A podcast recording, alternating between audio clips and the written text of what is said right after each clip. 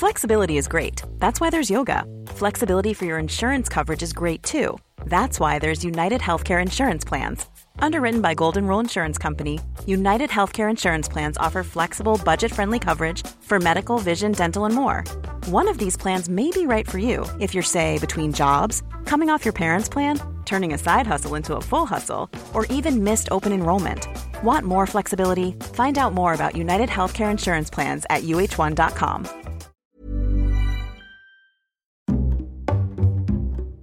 Mes chers camarades, bien le bonjour. Aujourd'hui, nous découvrons la puissante magie des hiéroglyphes qui protègent tous les biens d'un défunt. Et c'est l'occasion idéale pour vous parler du partenaire à long terme de l'émission Nota Bene, NordVPN. NordVPN, c'est un service qui protège ce que vous avez de plus précieux en ligne, votre confidentialité. En plus de dissimuler votre adresse IP, son bouclier anti-menace bloque tous les virus, les trackers et même les publicités indésirables. Si vous optez pour le pack avancé en plus de NordVPN, vous aurez aussi NordPass, votre propre coffre ultra sûr où mémoriser, classer et stocker tous vos mots de passe. Comme ça, vous pouvez en créer de très complexes, durs à craquer, mais sans avoir besoin de les retenir par cœur. Si ça vous intéresse, vous pouvez passer par mon lien qui se trouve dans la description et via lequel vous pourrez bénéficier directement d'une remise exclusive sur tous les abonnements NordVPN. Si vous n'y avez pas accès, vous pouvez tout simplement taper dans votre barre de recherche nordvpn.com slash nota. N-O-T-A. Et avec tout ça, si jamais des pilleurs essayent de s'aventurer dans votre pyramide, alors ce tombeau sera leur tombeau. Et maintenant, votre podcast. Bonne écoute sur Nota Bene.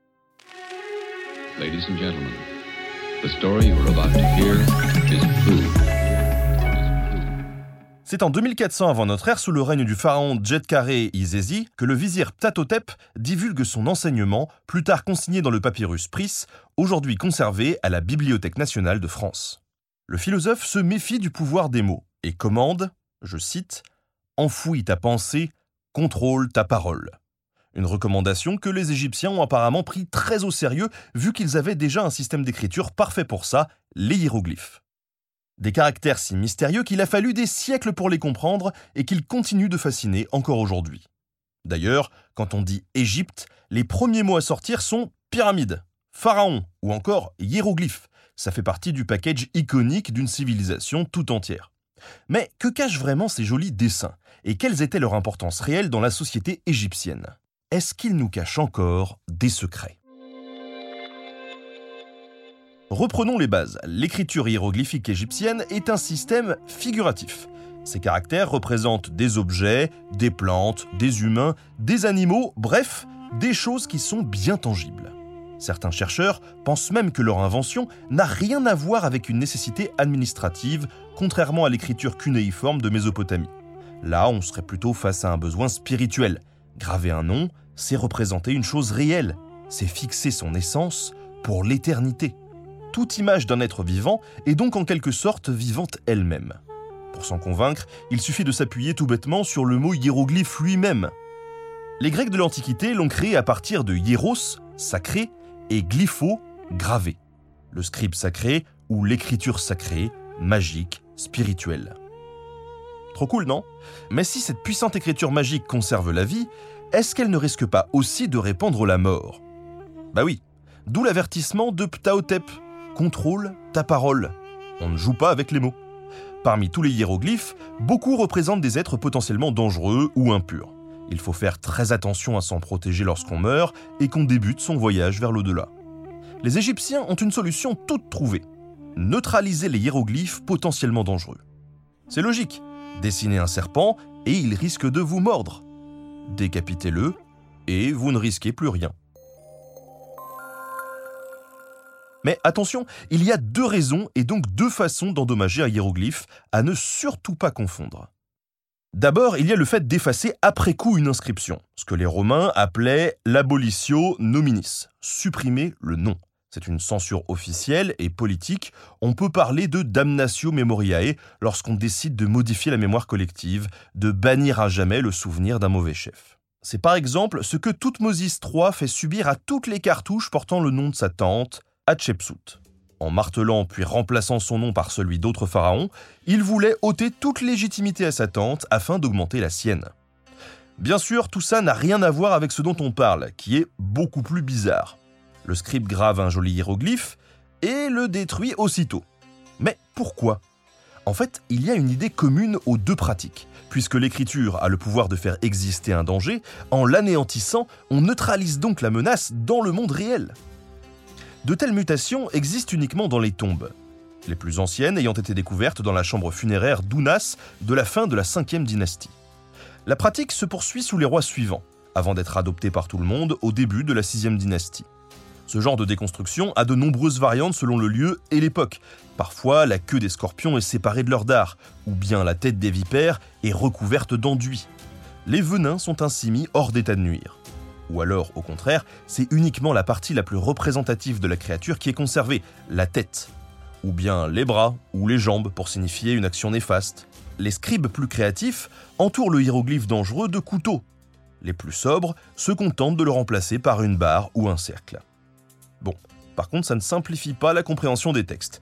Concrètement, d'un point de vue linguistique, rien ne change. La vipère coupée en deux garde la même signification que la vipère complète. Mais vous imaginez quand même le casse-tête? Malgré tout ça, ça vaut le coup, car toutes ces marques nous montrent la manière dont les Égyptiens percevaient le monde et l'importance qu'ils accordaient à la vie après la mort. Prenons l'exemple du poisson. Il existe de nombreux hiéroglyphes, dont six qui sont couramment utilisés. Mais dans les textes funéraires ornant les tombeaux, toute trace en est radicalement supprimée. Pourtant, on sait que le poisson faisait partie de l'alimentation de l'Égyptien moyen. Par exemple, Séti Ier et Ramsès II en distribuaient comme ration à leurs troupes. Et 20 pêcheurs étaient engagés pour nourrir les ouvriers travaillant à Der el Medina. Difficile d'éliminer cet aliment du régime alors que les Égyptiens vivent carrément sur les rives d'un fleuve. Mais si, vous savez là, ce, ce petit cours d'eau qu'on appelle le Nil. Je suis sûr que vous en avez déjà entendu parler. Du coup, cette absence semble complètement folle. Mais il y a une explication. Et même plusieurs. Il est possible que dès l'époque prédynastique, les poissons aient été vénérés et leur consommation encadrée dans certains lieux. À partir du Nouvel Empire, elle est carrément interdite lors de certaines fêtes et rituels nécessitant d'être pure. L'interdit s'est apparemment étendu avec le temps, puisqu'au 5e siècle avant notre ère, Hérodote remarque que les prêtres égyptiens ne peuvent jamais manger de poisson. La stèle de victoire consacrée au pharaon Pianki nous apprend même que des diplomates étrangers n'ont pas pu rentrer dans le palais pour baiser les pieds du roi, car ils étaient des mangeurs de poissons. Cette étrange phobie viendrait de la mythologie. Seth, jaloux d'Osiris, tue son frère et le découpe en morceaux qu'il jette dans le Nil. Isis tente de récupérer tous les fragments de son époux pour le ressusciter, mais un membre reste introuvable, son phallus, qui a été gobé par un poisson. La créature a privé le dieu de sa fécondité, si bien que les hiéroglyphes pour dire poisson signifient carrément abomination. Hors de question de le placer dans une tombe. Le défunt ne veut pas se faire croquer sa virilité. Il en aura bien besoin dans la vie qui l'attend. Flexibility is great. That's why there's yoga. Flexibility for your insurance coverage is great too. That's why there's United Healthcare Insurance Plans. Underwritten by Golden Rule Insurance Company, United Healthcare Insurance Plans offer flexible, budget friendly coverage for medical, vision, dental, and more. One of these plans may be right for you if you're, say, between jobs, coming off your parents' plan, turning a side hustle into a full hustle, or even missed open enrollment. Want more flexibility? Find out more about United Healthcare Insurance Plans at uh1.com. Après la mort. Voilà. Moi, je crois qu'au prochain resto, je dirais non pour le saumon. Comme quoi, il y a des histoires mais aussi des mots qui marquent. Ptahotep avait raison. Heureusement, la suite de son enseignement sur la parole secrète et la sagesse cachée est là pour nous réconforter. Je cite Une parole sage est plus cachée que l'émeraude. Pourtant, on la trouve auprès d'humbles serviteurs qui broient le grain. Quatre millénaires plus tard, merci, on est bien d'accord. Et merci à vous d'avoir suivi cette émission, à Hélène Paulet pour avoir préparé ce script, à Simon Thuot pour l'avoir relu, à Studio Pluriel pour la technique. Je vous dis à très bientôt pour d'autres anecdotes historiques assez stupéfiantes.